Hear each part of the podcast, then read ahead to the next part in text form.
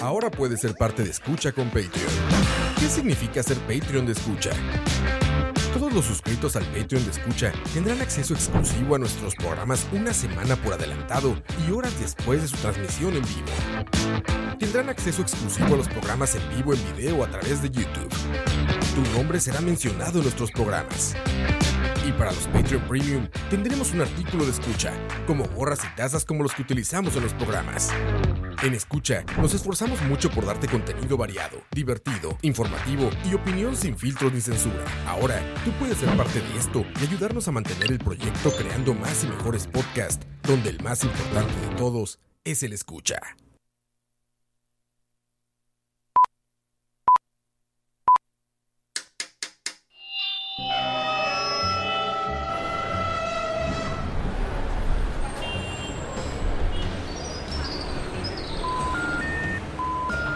Detrás del audio, un viaje a través de la música, efectos, ambientes sonoros, en fin, todo lo relacionado con la producción sonora en el cine y la televisión.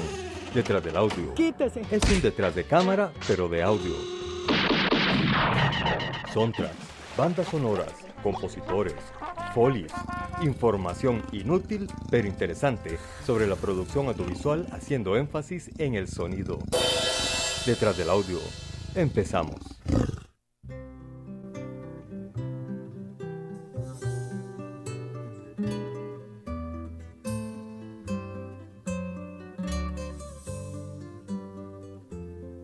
Cambia lo superficial, cambia también lo profundo, cambia el modo de pensar, cambia todo en este mundo, clima con los años, cambia el pastor su rebaño, y así como todo cambia, que yo cambie no es extraño.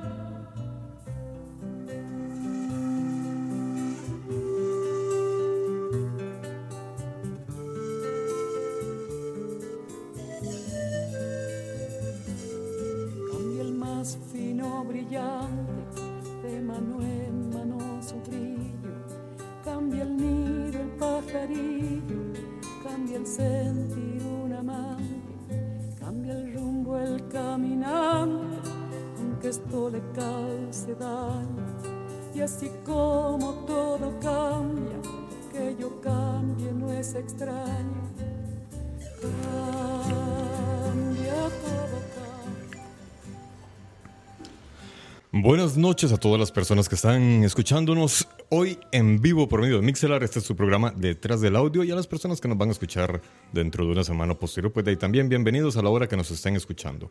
Hoy, eh, de parte de- del programa, del crew de producción, solamente estoy yo. Alejandro no, no va a poder venir debido a compromisos que él tiene con su empresa.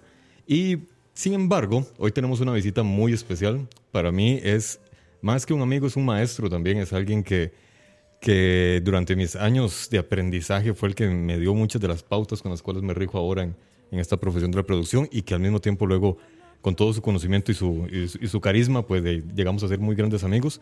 Él se fue por un tiempo de Costa Rica, se fue rumbo a su patria natal Argentina, pero anda de vuelta acá en Costa Rica y pues es un honor presentarles a todas las personas que nos están escuchando a Daniel Arceri. ¿Cómo estás, Alex? Bien, bien. ¿Y vos, ¿Cómo Dani? están todos? Muy bien, muy bien. Un gusto, un placer que me recibas con ese tema musical. Ah, de- de Todo hecho, cambia. Te, te- te- te lo- te pedí alguna canción y me sugeriste esta. Es que casualmente todo cambia. ¿Y por qué? ¿Por qué todo cambia para vos, Dani? Mira, eh, ya no es el mismo mundo que teníamos, Ujú. ya no es la realidad, la gente cambia, el humor cambia. Claro. eh, y el tema un poco que nos, que nos aqueja, que es lo que es la publicidad o la producción publicitaria, cambia mucho. Día a día y últimamente, segundo a segundo, que va cambiando. ¿verdad? Tenemos, tenemos dos partes. Una globalización Ajá. general. Hoy un poco conversábamos fuera de micrófono eh, acerca de todos estas, estos movimientos de cambio, todos estos movimientos que se van generando. En un momento producir eh, contenido audiovisual era todo un tema. Era todo. Sí. Era una cosa muy difícil, compleja, rodeada de mucho técnico.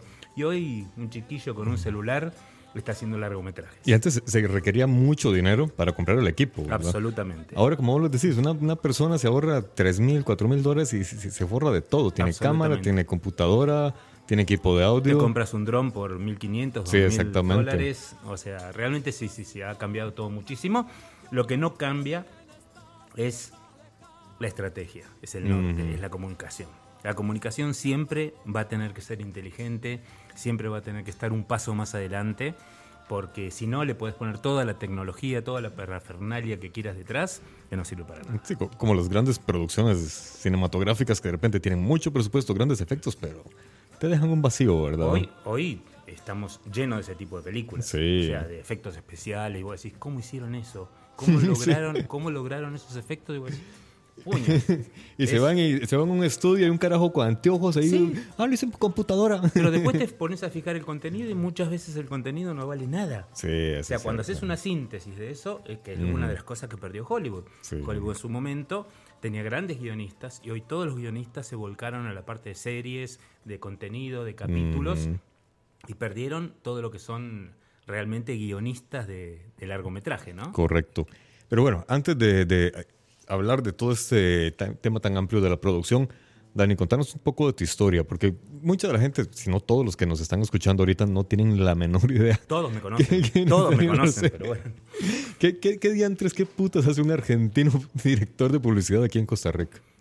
Mira, eh, el otro día me puse a hacer unos videitos Ajá. paseando un rato por Costa Rica, recorriendo y recordando. Cuando te dijeron chileno. un- sí, el chileno.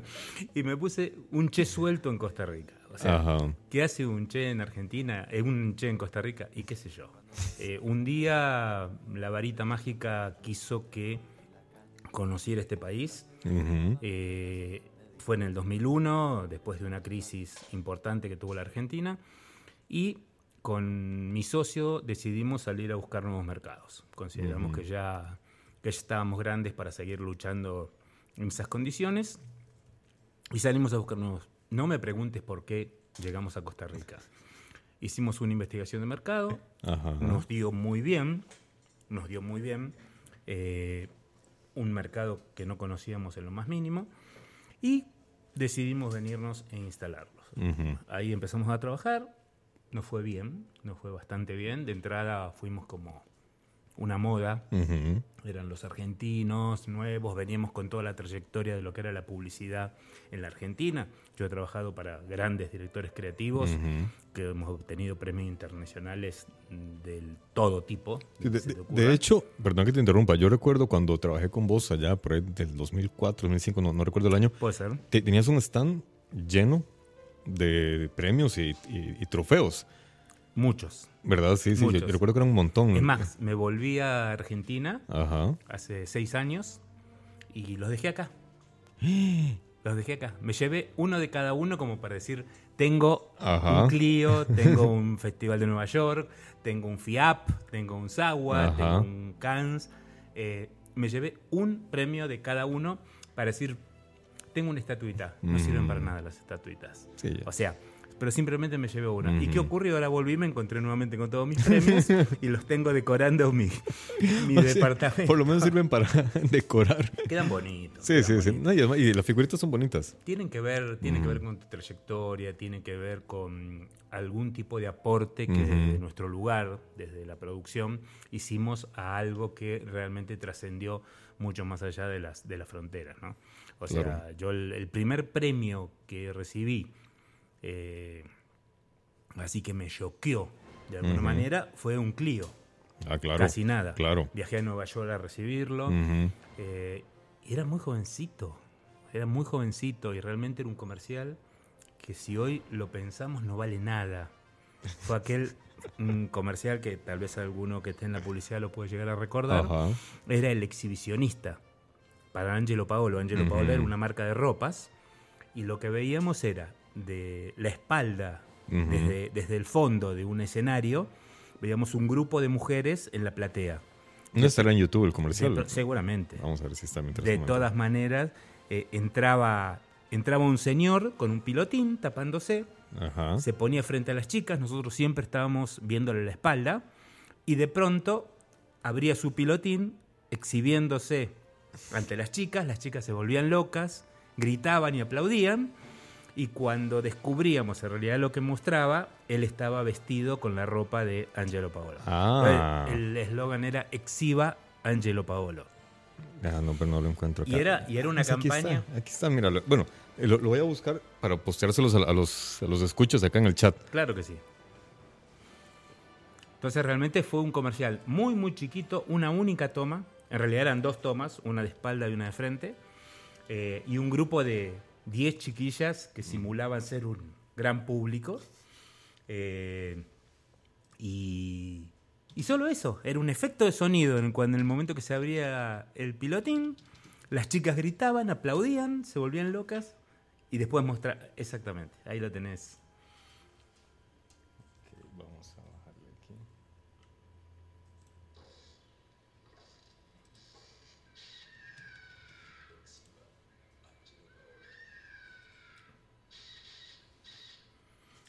Bueno, esta es la agencia en ese momento era eh, Ernesto Sabaglio, que es uno de los grandes talentos creativos. En realidad en ese comercial no muestra la ropa, no se sabe lo que muestra. No, so- solamente está Después, de espalda. Exactamente. Después Ah. eh, se fueron develando y se iban mostrando distintos modelos de ropa. Uno con un traje, uno con una chaqueta, uno con una camisa. Entonces, en cada uno de los comerciales sorprendíamos Con qué mostraba. Ah, ¿qué- ¿y cuántos comerciales fueron? Uf, montones. Pero eran comerciales de 5 segundos, 10 segundos. Ese comercial creo que no dura más de 10 o 15 Pero segundos. en aquella época, eso era una novedad. Los comerciales tenían que ser de 20 para arriba, Bueno, 20, 30. Absolutamente. Ese, ese fue una, yo diría que, que Sabaglio fue uno de los que rompió con esa estructura de la duración de los comerciales. Llegamos a hacer comerciales de 5 segundos. Porque eso es la moda actualmente en Internet. Totalmente, El que hace un comercial de 5 segundos y que es un éxito, ya, ya. absolutamente. Y lo que tenían que eran impactantes, agresivos, muy machistas, muy machistas. Hoy no podríamos hablar de eso. Otro comercial con los que ganamos eh, varios premios también fue, eh, lo llamamos Mujer Desnuda. Ah, Una sí, chica desnuda en la sí. playa Ajá. Y el locutor decía algo así como, ¿para qué vamos a hacer ropa para mujeres si son tan bellas así o una cosa así? O sea, ¿para qué le vamos a hacer ropa si Ujú. desnudas tan hermosas? Sí, sí, sí. Entonces, tenía un concepto muy machista, muy machista, que en este Sí, momento, no. en este momento sería cuestionable. Sí, sería cuestionable, sin embargo, no está mal tampoco. Todo, hay una, hay una de un, un sea, sátiro, dice. ajá. Aparece una chica de espalda y dice, eh, no, de frente, Ajá. y el locutor dice algo así con, se advierte a las mujeres que anda suelto un sátiro.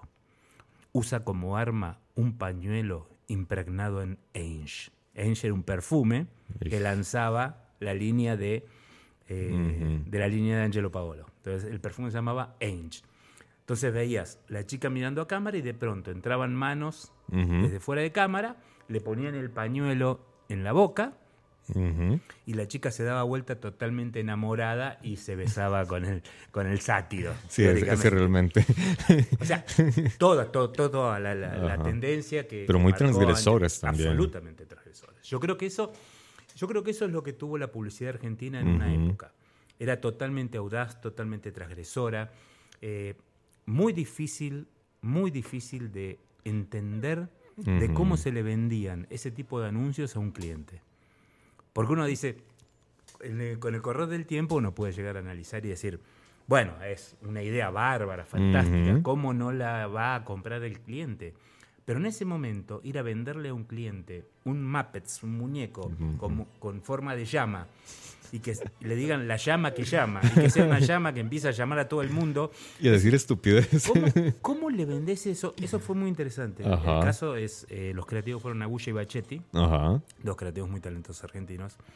Eh, y el tema fue que la, habían bajado el precio de las llamadas.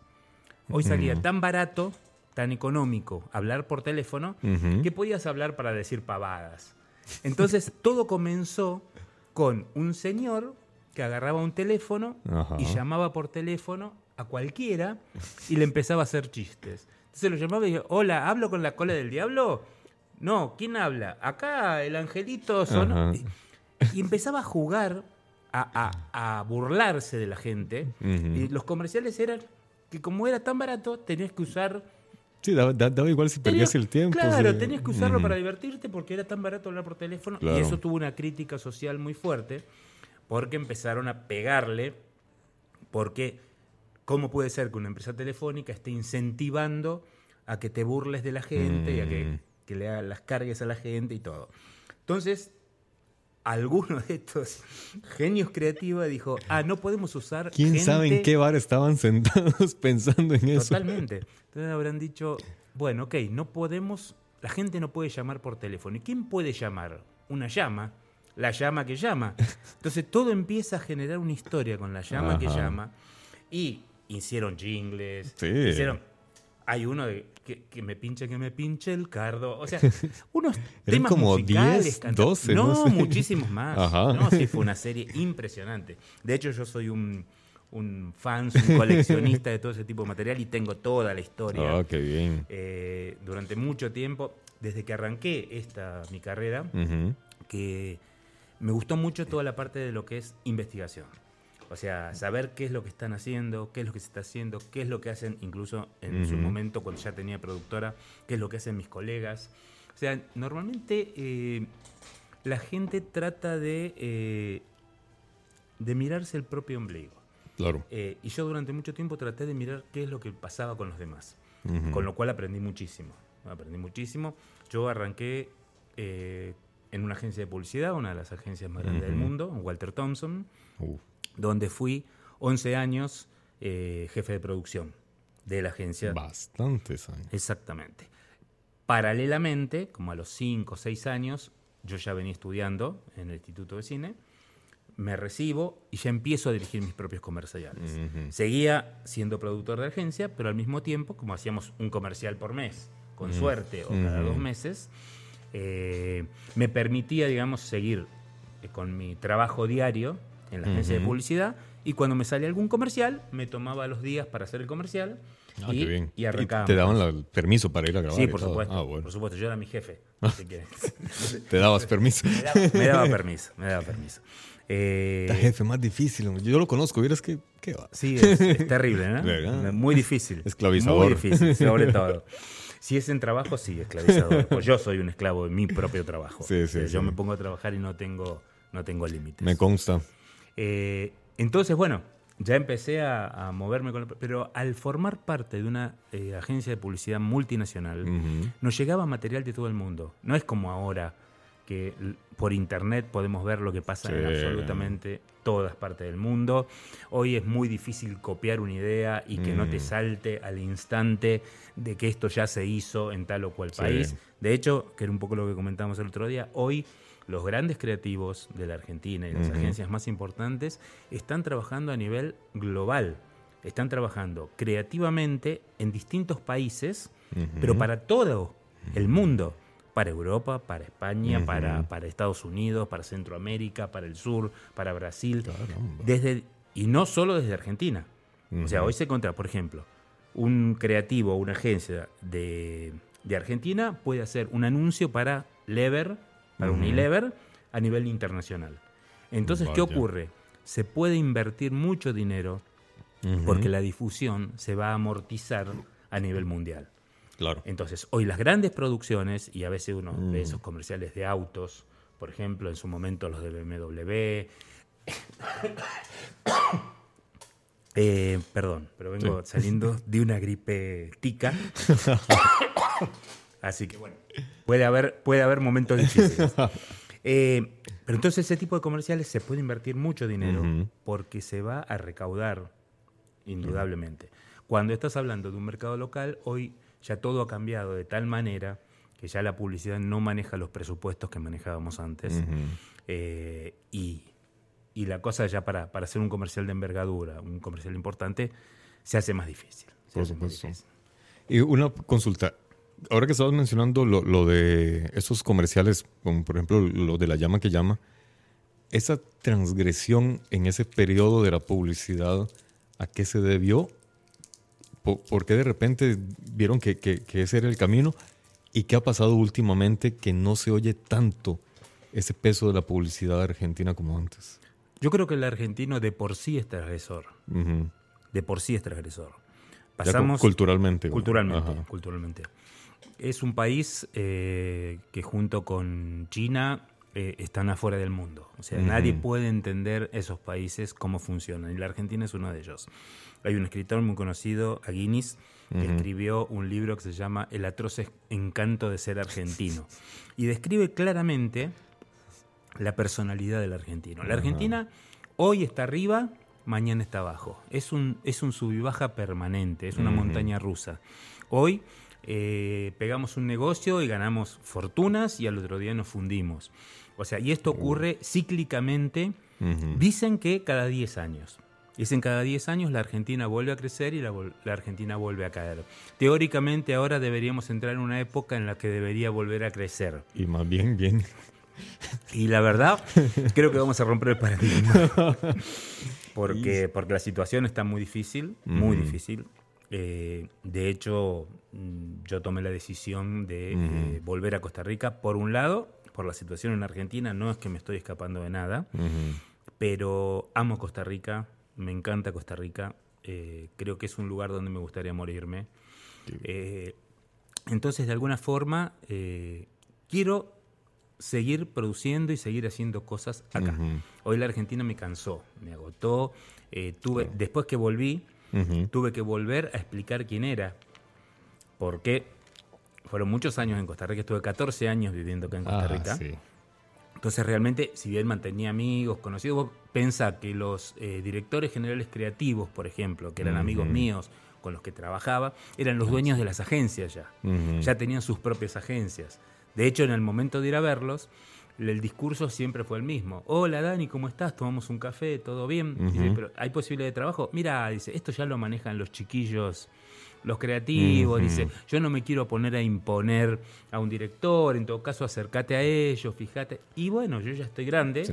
Y, y Y los jóvenes ya tienen su propio grupo. Totalmente, totalmente. Son los chicos que estudiaron con ellos, Sí. que se recibieron en la facultad, que se compraron una cámara fotográfica, que se compraron un droncito, que se compraron una camarita y, y están haciendo cosas y produciendo con eso. Y es válido. Claro. Es válido, por eso, pero creo que hubo todo un cambio de estructura en lo, en que es la parte de producción, que, que bueno, que uno ya está fuera de eso. Completamente. De hecho, recuerdo cuando trabajábamos en, en- en la productora NDA de Films, por cierto, Ujú.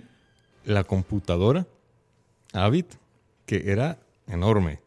O sea, eran dos monitores Mira. con cajón, un CPU aparte con siempre, poco RAM. Siempre recuerdo, siempre, siempre lo digo como anécdota.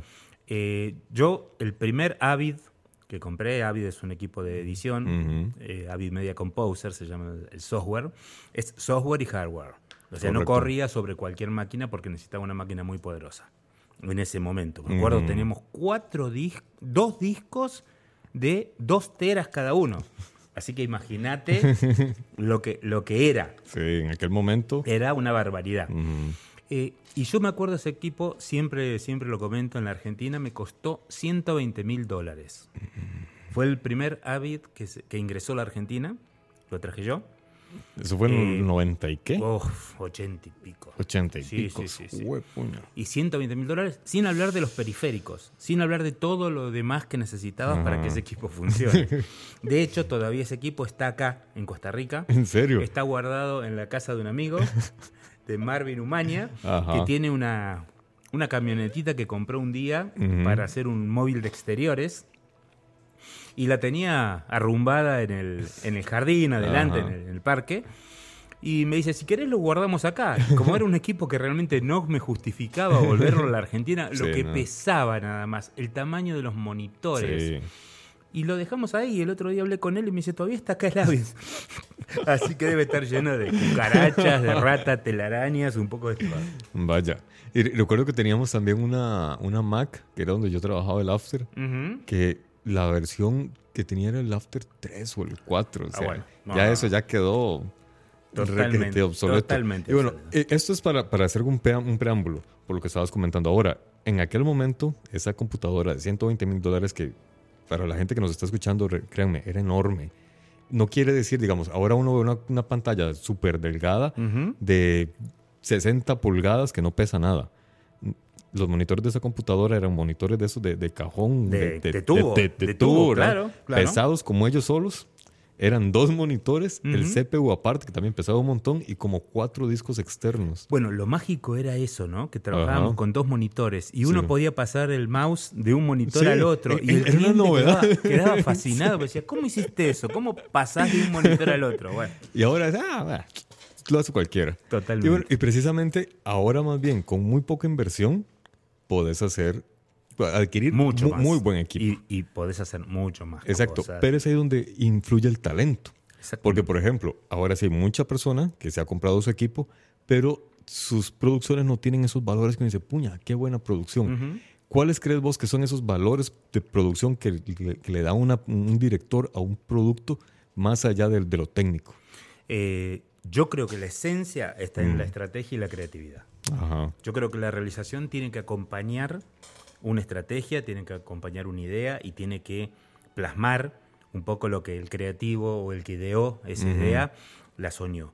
Desde nuestro lugar como realizador, como director, tengo que tratar de aportar cosas para enriquecer esa idea. Claro. Para que en el momento de que, el- que la persona que la creó la vea, lo sorprenda. Siempre tiene que ser más de lo que él imaginó y no menos. Entonces creo que esa es la, es la clave, digamos, eh, de cómo, de cuál es nuestro trabajo. En realidad, nosotros no tenemos absolutamente nada que ver. Yo no creo en los premios que gané.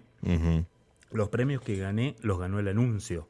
Y el anuncio está formado por estrategia, creatividad y realización. Pero toda esta labor de luces, de composición de la imagen, la dirección de actores también le aporta mucho Por al comercial. supuesto, por supuesto, por supuesto. Por eso te digo, nunca debe ser menor a lo que el creativo imaginó. Ujú. Yo, una de mis especialidades, por así Ujú. decirlo, de mis características es tratar de trabajar con gente. Traba- Claro. Trabajar, y no siempre con actores. Me gusta mucho trabajar con gente común, con gente de la calle. Trato de acercarme, trato de vincularme, trato de lograr que sean naturales. Muchas veces el actor, la tendencia es que tiende a sobreactuar. Hay una formación teatral en los actores importante, pero el actor de teatro es un actor que el espectador tiene que ver un gesto desde la mitad de la sala y tienen que entender qué es lo que me está tratando de transmitir. Así En cambio, en el cine, en la televisión o en el video, lo que sea, tenemos un detalle tal, tal del actor que no necesariamente tiene que exagerar su gesto, todo lo contrario. A veces sin hacer nada es mejor que haciendo algo. Entonces, no sé, de alguna forma yo me considero eh, me considero bueno en, en ese tipo de cosas. O sea, Claro. creo que, y todo lo que tiene que ver con sensibilidad y todo lo que tiene que ver con campañas emotivas. eh, Sí, de hecho, sí. hicimos una serie de comerciales para el Comipaz. El Comipaz es una eh, comisión interreligiosa que hay en Córdoba que une a las cuatro iglesias más importantes.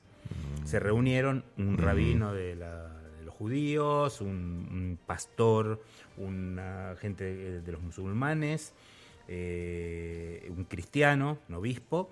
Se reunieron para hacer cosas por la paz del mundo. Desde Córdoba, cosas por la paz. Entonces, hicimos toda una serie de campañas donde hablaba del amor, de la fraternidad, de la discapacidad.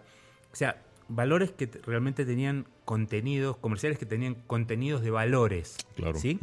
Y eso a mí es lo que me gusta, y eso, eso es lo que me apasiona, me gusta mover fibras, me gusta la sensibilidad, me gusta que, que la gente se sienta conmovido. Y yo creo que es la tendencia, yo creo Sí. que es la tendencia, yo creo que nosotros hoy tenemos que llegar al espectador de otra manera.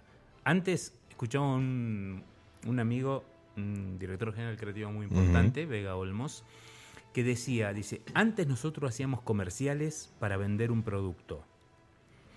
Hoy hacemos comerciales para que la gente nos compre, para que se enamoren de nosotros. Incluso dentro de, de esta investigación, eh, empecé a investigar un poco sobre lo que es el branded content, Ujú. es el contenido de las marcas, y desde qué lugar, desde qué lugar podemos llegarle a la gente de una forma totalmente distinta a lo que llegábamos antes. Claro. Y tengo ahí un ejemplo Sí, en la de- página. De, de hecho, eh, vamos a oír este audio, pero quiero responder una pregunta porque va relacionada a lo que acabas de decir, que nos la plantea nuestro gran fan Cucaracha. Ese es el, Hola, ese es cucaracha. Un gusto, cucaracha. Un saludo a todas las personas que nos patrocinan y a los que están acá, principalmente Cucaracha, que está todos los días. Él, él escucha todos los programas, absolutamente. Y él nos pregunta esto: ¿la publicidad se termina o se lanza? Porque imagino que siempre luchando contra, el- contra un recurso llamado tiempo. O sea, ¿qué es lo que hace la publicidad?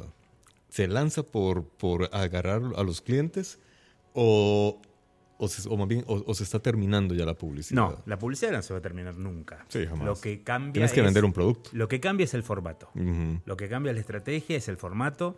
Eh, hoy los tiempos, uno dispone, y, y hablando, y ya después entraremos en el tema de redes sociales y de contenidos, pero antes la publicidad, o sea, normalmente, no antes, hoy también, la publicidad, sacarla al aire por un canal de televisión es muy caro. Sí. Muy caro, se, Sí, sí. se paga por segundo eh, y realmente cuesta fortunas. Hoy, a través de redes sociales, a través de páginas de internet, a través de Google, Facebook, o sea, podemos difundir un contenido, Claro. ¿sí? Eh, por prácticamente nada, por valores, valores muy, muy bajos. Ahora, ¿qué ocurre con eso? No sabemos a quién vamos dirigido. Cuando uno compra una pauta en un determinado programa de televisión, sabe que tiene una determinada audiencia. Claro. Hay un determinado público, un determinado target que ve ese programa.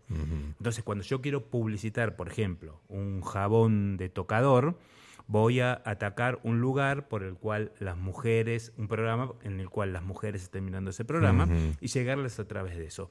Antes ese era la, el, el diseño de medios, digamos, de dónde pauto mi comercial. Cuando hablo de vender autos, de vender carros, normalmente vamos dirigido a los hombres. Las mujeres también compran, pero digamos, el potencial comprador de autos es el hombre. Entonces tengo que mostrar esos comerciales en un espacio en que sepamos que el hombre lo está viendo. Máxime es un auto deportivo, es decir, más enfatizado el hombre. Por ejemplo, ajá. por ejemplo, absolutamente. O sea, el auto es un símbolo, un símbolo fálico de toda la vida y siempre fue utilizado como tal.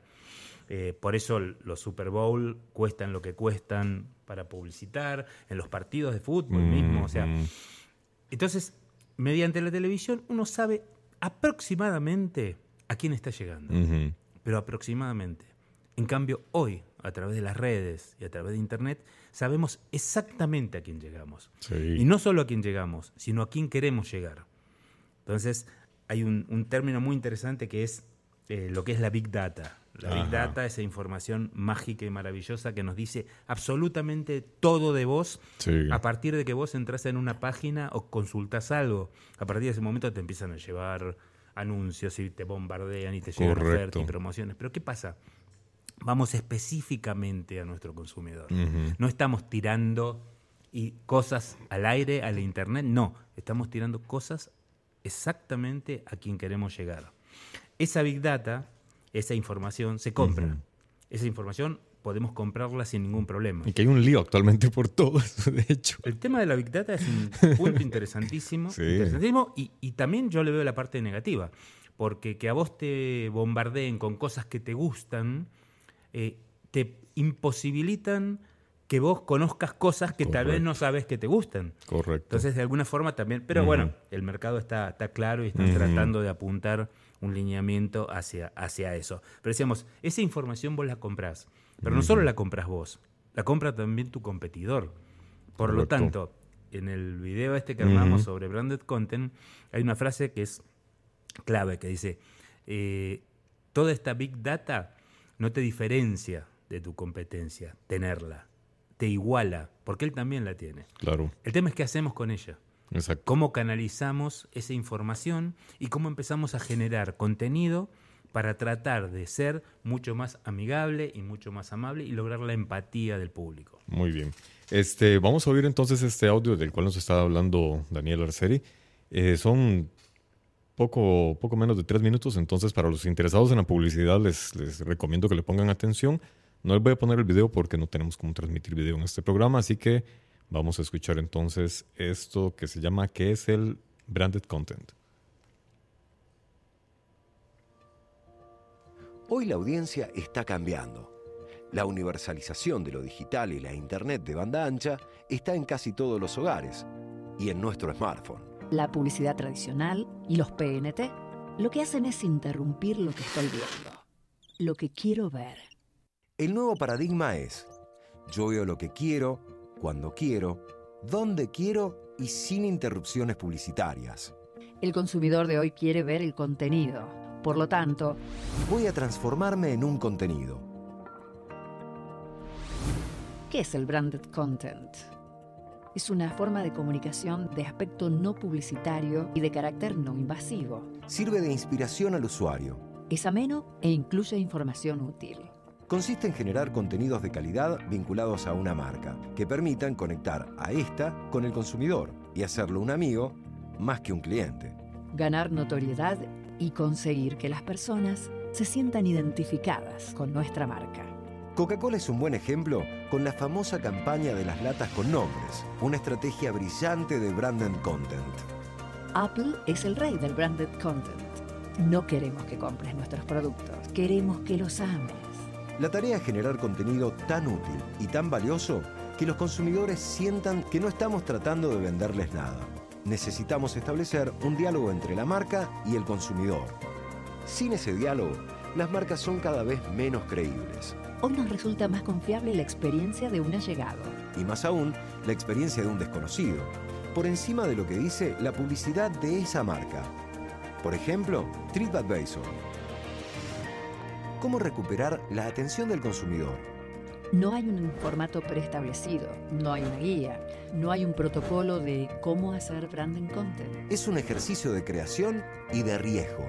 Hay que construir audiencia a través de premisas nuevas. Entretener y generar un ida y vuelta.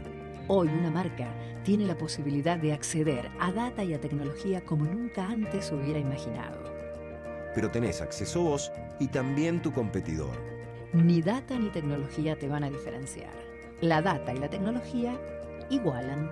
Cuando el énfasis está puesto en la estrategia y la idea, las marcas ya no solo comunican, ayudan a relacionarse, generan empatía. Muchas gracias. Bueno, ese es en resumen lo que es el branded content. Que precisamente lo que hace es reforzar todo lo que estabas comentando, ¿verdad?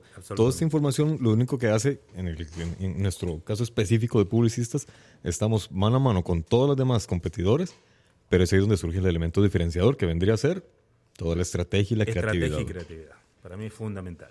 que ¿cómo, cómo, cómo podemos nosotros desarrollarnos como industria publicitaria para ser más creativos? Ah. Eso es difícil. Porque, digamos, acá muchos, yo conozco muchos creativos buenos y malos. Y hay creativos que llegan con geniales ideas, pero los clientes no las compran. Pero a ver, eh, creativo no es tener una buena idea. Ujú. Creativo es manejar estrategias y lograr Efectivas. ideas que funcionen de acuerdo a la estrategia que se haya planteado. El- el- Ujú. para mí el nudo es la estrategia. Ideas podemos tener vos, yo, cualquiera. En Siempre cualquier tenemos tarde ideas. hay cual- sí, Siempre sí, sí. tenemos ideas. Ahora, había una- un, un dicho muy lindo eh, que decía, ¿y vos de qué trabajas? Yo de creativo. Dice, ¿qué clase de trabajo es de creativo? Y si no estás creativo, y si no se te ocurre nada, ¿de qué trabajas? Entonces, y realmente, o sea, uno, uno a veces pone, pone palabras eh, como, como cuando decimos, eh, filmamos una película. Ajá. Ah, ¿filmaste una película? ¿Qué, qué película? No, un comercial para. Un comercial para un determinado producto. Ah, una película. Entonces lo que hace Spielberg y lo que hace. ¿Qué, qué hacen ellos? O sea, vos hiciste una película. Sí. Ah, bien. Fantástico. O sea, tratamos. no- nos da. La sensación es como que siempre estamos agrandando algo que realmente no debería pasar por ahí. Claro. Eh, una, una vez dando, yo, yo he sido también pro- profesor universitario de, de producción y una vez hablando con, con unos estudiantes yo les decía que yo también creo que hay un mal concepto de- del creativo. La gente piensa que el creativo es la persona que se siente una tarde con una cerveza y un cigarro y tuvo una buena idea. Y no, más bien un creativo es una persona que constantemente todos Todo los días tiempo, está minuto tratando de minuto, generar nuevas ideas. Absolutamente. Y la primera idea que viene nunca es la buena, o casi nunca es la buena. O a veces es la buena. Sí, a veces, A a veces veces. está buena. Pero de esa idea más bien aparecen cinco más y hasta como por ahí ya desarrollándola estructurándola donde ya viene una verdadera buena idea que se In- concreta. Incluso eh, hay una tendencia mundial Ujú. que son equipos creativos. No es un También. creativo. En una época, yo me acuerdo que Ujú. Walter Thompson era el creativo de Ford, El creativo de Lever, el creativo de tal marca. Y había un creativo para cada marca. De a poco se fueron formando equipos de trabajo. Entonces son equipos de trabajo de dos, de tres, de cuatro, de cinco. De hecho, una de las primeras duplas creativas que fue un éxito fueron Agushi y Bachetti, lo que hablamos un poco de La llama que llama. Formaron una dupla creativa y terminaron poniendo su propia agencia. O sea, porque el talento, el cliente buscaba eso. Ya no buscan el ejecutivo de cuenta, el que los atiende, el que les compra los medios. Todo eso, es más, aparecieron un montón de, de empresas que ofrecían solo eso. Y en un momento se puso de moda, que está volviendo a aparecer, lo que son las boutiques creativas. Ajá. Dos, tres creativos se juntan en un garage eh, y de ahí empiezan a generar cosas. Empiezan a generar contenido. Que esto tiene mucho que ver con el tema de redes sociales, Claro. internet. O sea, hoy se cambió absolutamente la estrategia en cuanto a la comunicación. Un poco lo que veíamos esto de branded content. O sea, eh, la publicidad, yo ya siento que la publicidad me molesta. Me está invadiendo. La, la publicidad se mete. Yo quiero ver un partido de fútbol y me corta. No en el caso de los partidos, pero un programa de televisión y a los 10 minutos me cortan para pasar publicidad. pe- pero vieras que en los partidos también es muy molesta porque de repente... Te aparecen los Sí, cintillos. y la jugada emocionante abajo y uno lo que ve es una- un aviso, una plasta ahí de color y uno, pero ¿qué está pasando ahí? Y pasa que eso es lo que paga la transmisión. Para que Exactamente. vos puedas ver televisión, debe haber auspiciantes que paguen Eso sí. ese, ese contenido. Eh, Pero, eh, digamos, te- tenemos este, tipo de, de- de- de avisos en, en los partidos. Tenemos muchos avisos, digamos, ahorita en YouTube también están con esa moda de que Totalmente. a mitad del video te, te- Sí. te mete un comercial. Ahora, no conozco una persona que recuerde de qué van esos anuncios. Todos estamos esperando a que pasen los cuatro segundos para darle eh, Saltar. O en el partido nos ponemos a hablar y, y a pensar en otra cosa. es que ¿Qué, qué ventaja tiene para un empresario invertir en algo así que más bien la gente está se molesta. exactamente? Sí, de alguna forma eso pasó a reemplazar esto, esas tandas de televisión, que vos estás viendo algo que te interesa y se te meten con un anuncio. Sí, Eh, o sí. sea, eso es, es una realidad y eso es lo que puede hacer que esto siga funcionando y la rueda se siga moviendo. Cierto. Ahora, esos, esos contenidos publicitarios que te aparecen a vos, a vos, el, vos estás viendo un video, no es el mismo que me aparece a mí. Si prestas atención, vas a ver que los anuncios son distintos de acuerdo al espectador que lo esté viendo. Uno tal vez no lo percibe, pero Claro. es así. Es así. De hecho, Sí, porque el logaritmo de YouTube o de Google sabe cuáles son tus intereses y te, totalmente, tira eso nada Totalmente, absolutamente. Ajá. Nosotros eh, ahora en Argentina terminamos un largometraje más. Eh, y lo notable es que la distribuidora nos pidió tres trailers distintos y tres anuncios publicitarios de cartelería, Ajá. afiches distintos. Uno tenía que ver con las emociones, uno tenía que ver con la parte más de aventura, el otro tenía que ver... Eran tres estilos distintos. ¿Por qué? Porque le llegan a un público totalmente distinto. Lo que vos ves Ah. anunciado en tu pantalla en Netflix Ajá. no es lo mismo que veo yo.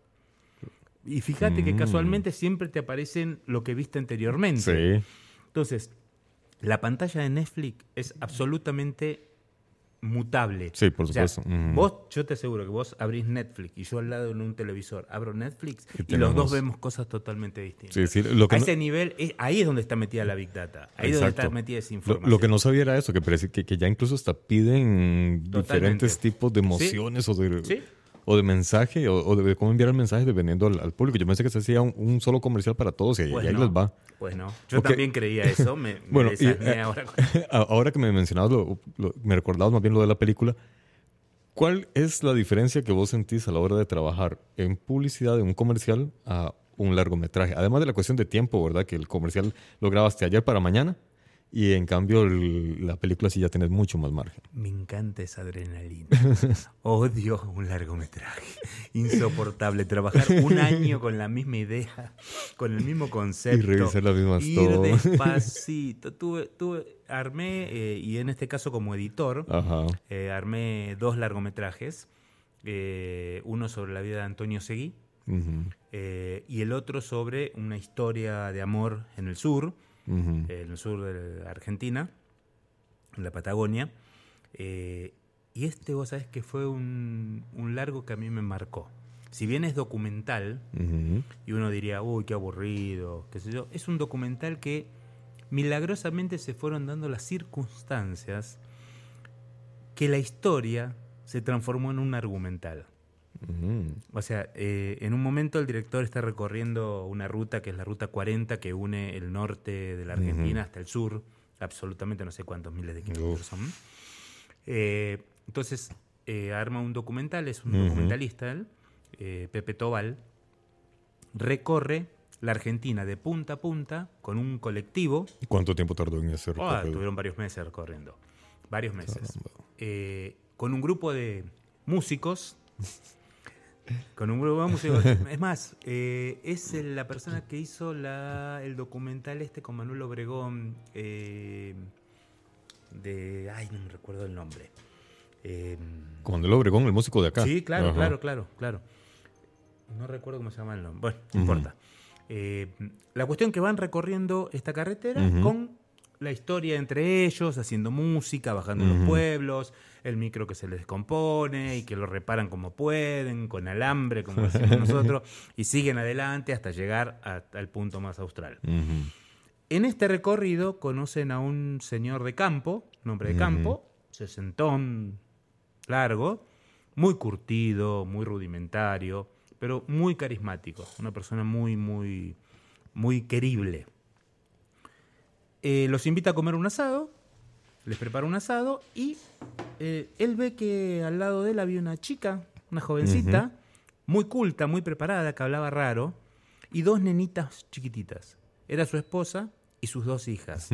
La esposa, 30 años menor que él, francesa, fotógrafa, súper culta.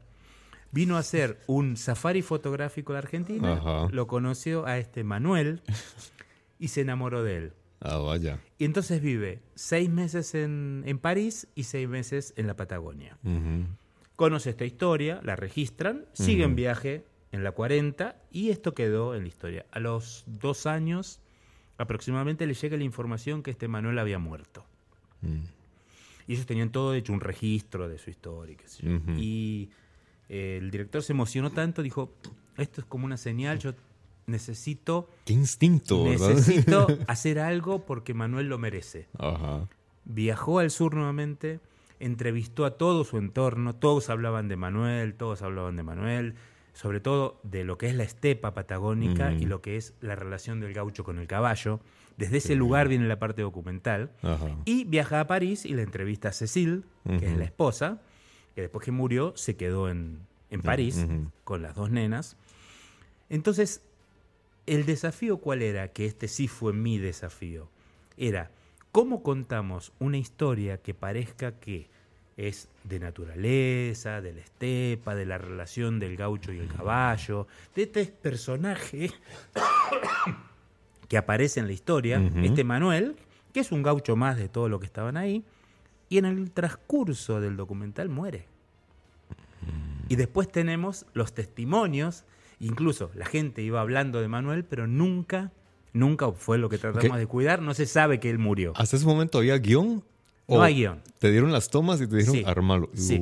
Sí, sí, así fue. Por eso, eh, a mí me movilizó muchísimo, me movilizó Claro. muchísimo, porque me generó una, una, una sensación. Estuve cuatro meses armando ese documental.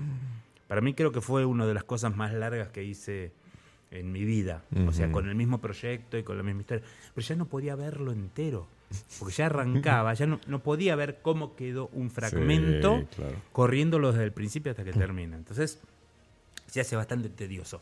A mí me gusta la publicidad, a mí me gusta la comunicación cortita, a mí me gusta la cosa emo- emotiva, esa cosa de, de feedback con Claro. la gente, esa, esa sensación de empatía que la gente lo dice, qué lindo. Eh, me gusta trabajar con chicos con discapacidades diferentes, Ujú. he hecho comerciales con chicos down. eh, o sea, es, es lo que me gusta. Me gusta la Claro. comunicación institucional, me gustan los documentales, los documentales empresariales. Un documental empresarial de escribir una empresa, de escribir una fábrica, de escribir... Ese tipo de cosas, sí. Diría que es lo que más largo, digamos, me, me motiva y me cautiva. Y no obstante, estoy en un par de proyectos para el próximo año de posibles largometrajes, Caramba. pero están dando vuelta ahí. No sé, la Argentina está muy, muy irregular, ya empezaron a recortar créditos, la ventaja Claro. que hubo hasta estos años que hubo créditos Ujú. para la industria cinematográfica. Entonces se filmaron muchas películas, se filmaron muchas Mm. cosas. Incluso ahora estuve escuchando acá que están trabajando con la ley de cine en Sí. Costa Rica. Muy interesante. Lo que pasa es que esa ley la vienen trabajando desde hace como 15 años. Sí, es ¿no? muy largo. Sí. Es muy largo y tenés que tener el apoyo de los gobiernos. eh, fíjate, Alex, que nosotros tenemos una imagen, por ejemplo, de. Estados Unidos a través de su cine. Sí. O sea, su Correcto. cine nos marca las pautas de cómo es ese pueblo, de cómo es su gente, de cómo les son sus culturas. Entonces, los gobiernos deberían, los estados deberían pensar que la comunicación cinematográfica tiene que ver con la comunicación hacia afuera. Correcto. Acá se ha hecho una campaña muy linda, eh, que son eh, una serie de documentales, naturaleza, eh, Córdoba, eh, Córdoba, perdón, Costa Rica, no es Costa Rica Azul, es eh, Marca País. Sí, la marca país, eh, Esencia Costa Rica. Esencia, Ajá. exactamente. Sí, sí, Esencia sí. Costa Rica, una calidad impresionante, muy buen trabajo, un trabajo que lleva muchísimo tiempo. Yo me, De embarqué scouting, buscando locaciones. sí. Yo me embarqué en un documental sobre aves de Córdoba y lo que fue filmar aves, uno dice, es una tontera. Es dificilísimo. Sí, y con lentes paciencia. y con lentes apropiados para hacer ese tipo de cosas. Ahí hay pajaritos que tienen 5 centímetros de tamaño y cuando filman la, la, la, la, la ranita, la, blue jeans Sí. o la roja. Puño, yo un día traté de filmar una. Ah, miércoles. no, imposible. Sí, sí, sí Imposible. pasó. Cuando la descubrí se queda quietita y en cuanto hiciste un movimiento desapareció. Sí. Tengo filmado una blue jean de casualidad. Yo una vez me encontré una ranita roja también y la quise fotografiar y no, no, no, no fue imposible porque no estaba listo. No era fotogénica. No, no, no, es no, yo, yo no estaba listo. De repente la, la vi en una roca y en lo que me volteé, como decís vos, Para me volteé para agarrar agarrar la cámara, setearla y cuando levanté la cámara ya no estaba. Y nunca más la Así volví es. a ver. Así es, es un trabajo de... Hay, hay gente que está preparada para ese tipo de cosas. Sí. Y se instalan y ponen carpas y se quedan ahí camuflados Correcto. esperando que se acerque el animal que están buscando. No, Sí, sí, eso sí. no es para mí. Te- tengo entendido, no sé si será cierto, pero tengo entendido que los fotógrafos de, de Nat Geo y National Discovery sí, Geographic, sí. se van un año Sí, y traen cuatro o cinco fotos útiles. así es. Y todo lo demás, o no traen nada más, o o, nada. no sirvieron. O no traen nada o Sí. traen muchísimo. Depende de la suerte. Depende mucho de la tuvieron. suerte. Totalmente. Exacto. Bueno, este. Pero nos híjole. fuimos de la publicidad. Sí, sí. Bueno, es que en realidad estamos hablando de producción en general. Bien. En- Este programa es de producción en general, entonces para darles un, un- un boceto a todos los que nos están escuchando sobre Claro. ambas labores. Pero vos fijate, eh, hablando de producción en general, o sea, y, volviendo a redes, Ajá. y volviendo a contenidos de internet, hoy cómo lográs cautivar al público. ¿Sí? Es dificilísimo. Entonces, hoy tenemos muchísimo contenido en redes y a veces la gente se engancha y, se y- viralizan, se viralizan cosas tontísimas. Yo el otro día subí a mi página un perro, la cara de un perro mirando a cámara durante 10 segundos y tiene 15.000 reproducciones Sí. en el término de una semana. Sí, sí, sí. ¿Cómo? ¿Qué está buscando la gente? O los bloopers, Sí. o ese tipo de cosas. O sea, hay cosas que sí son atractivas. La ves una vez y ya está. Entonces, ese tipo de cosas, todos los, todas las empresas quieren estar en redes. Correcto. Todas las empresas quieren estar. Y todas las personas que Todas quieren estar, todos quieren salir, Mm. todo bárbaro. Pero ninguno quiere pagar. Porque si el medio te cuesta 10 dólares, ¿cuánto pagas una producción? y la producción, en realidad, cuesta lo mismo si lo filmamos con una super cámara, así lo filmamos con un celular. Sí, La producción, lo que está delante de la cámara, es lo mismo. correcto. Es exactamente lo mismo, solo va a cambiar el recurso con el cual lo registras. Entonces, hoy mi tendencia, o un poco a lo que estoy apuntando, es a empezar a generar contenido de bajo costo.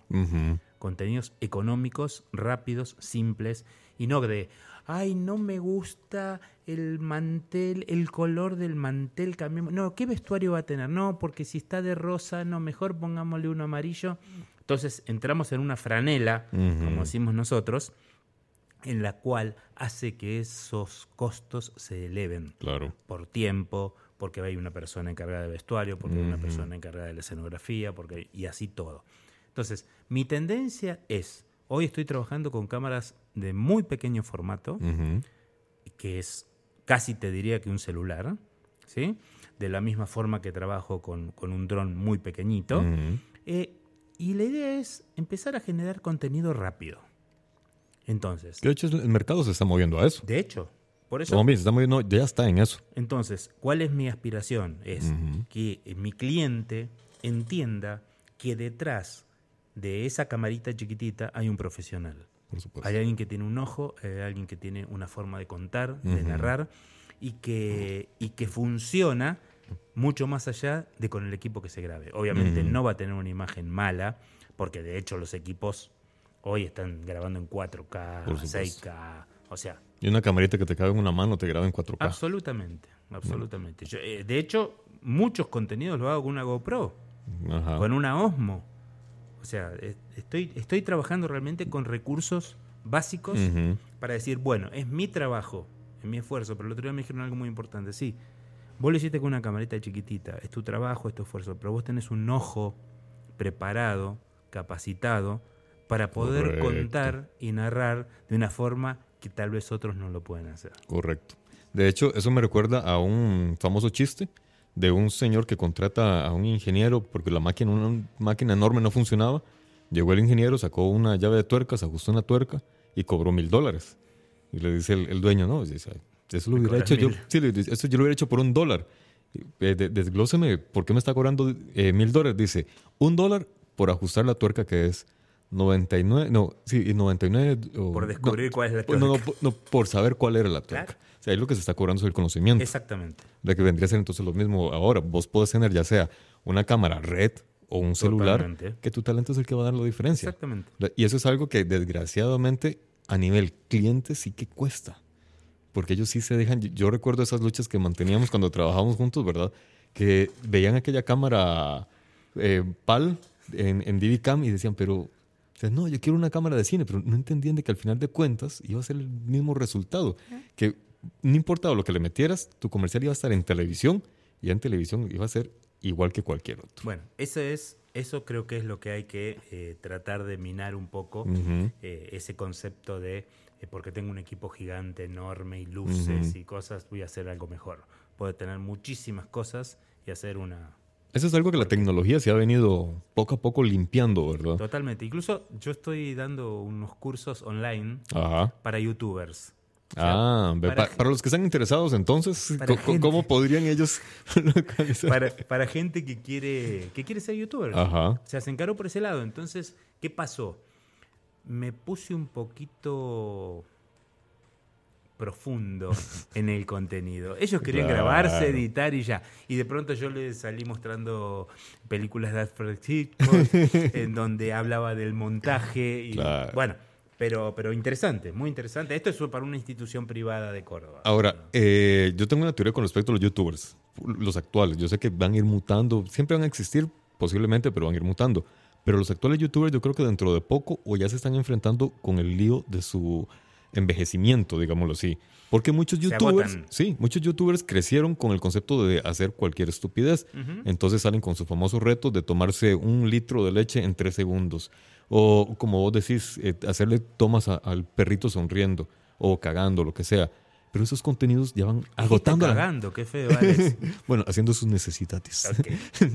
Eh, pero esos contenidos van agotando a la gente, se van cansando. Entonces, creo yo, porque ya he visto varios youtubers que van cambiando sus contenidos y la forma de hacer sus, sus videos. Ya no son tan amateurs como antes. Algunos van a tener la capacidad de hacerlo y otros no. Exactamente, ya no son amateurs. No, ya no. Los youtubers que nos llegan y todo ese material y ese contenido ya no son amateurs. Ya no hacen esos Ya hay- cortes feos. Ya hay Ef- una producción detrás de eso eh, y tiempo y efectos Sí. y cosas que realmente... Acá el secreto es, volvemos a lo mismo, la creatividad, Correcto. la innovación, la estrategia, qué quiero hacer, qué, cómo lo quiero contar. Ujú. No obstante, se siguen viralizando cualquier Sí, cosa. sí, sí. Y, y si son perritos y gatitos, Funciona, funciona siempre. Si alguien quiere ser youtuber exitoso y vivir de eso, que pase grabando perritos y gatitos y le va a ir muy Algo bien. va a salir. Y si tiene el ojo si tiene el ojo Claro. para descubrir cuándo el gatito o el perrito va a hacer algo interesante, bueno, ahí funciona. Exactamente. Normalmente esas cosas le salen de casualidad. La, la doña estaba filmando al gatito que estaba comiendo Sí. y de pronto el gato hizo una pirueta. eh, Y le, y ponemos una música, un, Sí. eh, un efecto, eh, por ejemplo, y ya, y queda lindísimo. Perfecto. Bueno, ahí, entonces con esa lección vamos despidiendo el programa.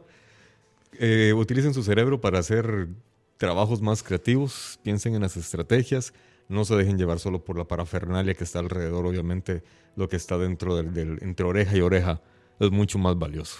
Ya lo creo. Bueno, Gracias, muchísimas gracias por la invitación. Y bueno, Hombre. ojalá haya sido entretenido o ameno. Hablo de mi historia, hablo de mi vida. No sé si a alguien le puede llegar a interesar. O sea, Pero menos para los que estamos metidos en publicidad y producción, sí nos parece interesante y sobre todo con todos esos conocimientos que nos has aportado. A los que no, pues bueno, ahí tienen algún conocimiento de cultura general de cómo está evolucionando la, la publicidad a nivel mundial. bien. Y recuerden, ah bueno, pueden visitar tu canal entonces, Un Che en Costa Rica es. No, no, yo me puse. Yo Ah, me vos te puse pusiste. así, no, pero no es el canal. Ah. El canal es Dani Arceri. Dani Arceri en YouTube. En YouTube. Ok, entonces pueden entrar eh, Dani con I. Dani la- con Y. con Y. Con Y. Y Arceri Arceri con C. A-R-C-E-R-I latina. Correcto. Entonces ahí lo pueden buscar. eh, pueden ver, yo he visto varios de tus videos, de- realmente están muy entretenidos. Me dio mucha risa el de Johnny Araya diciéndote, chileno. yo, pero no se parece el acento para nada. Bueno, se confundió, pobre hombre. ¿Qué se puede esperar del actual ministro, del ¿Qué actual alcalde de San José? Pero bueno, Ojalá que no nos esté oyendo porque me va a multar seguramente. Bueno, entonces, buenas noches a todas las personas que nos han escuchado hoy y nos escucharán más adelante. Esto fue Detrás del Audio. Hasta luego. ¿Qué se hizo la música?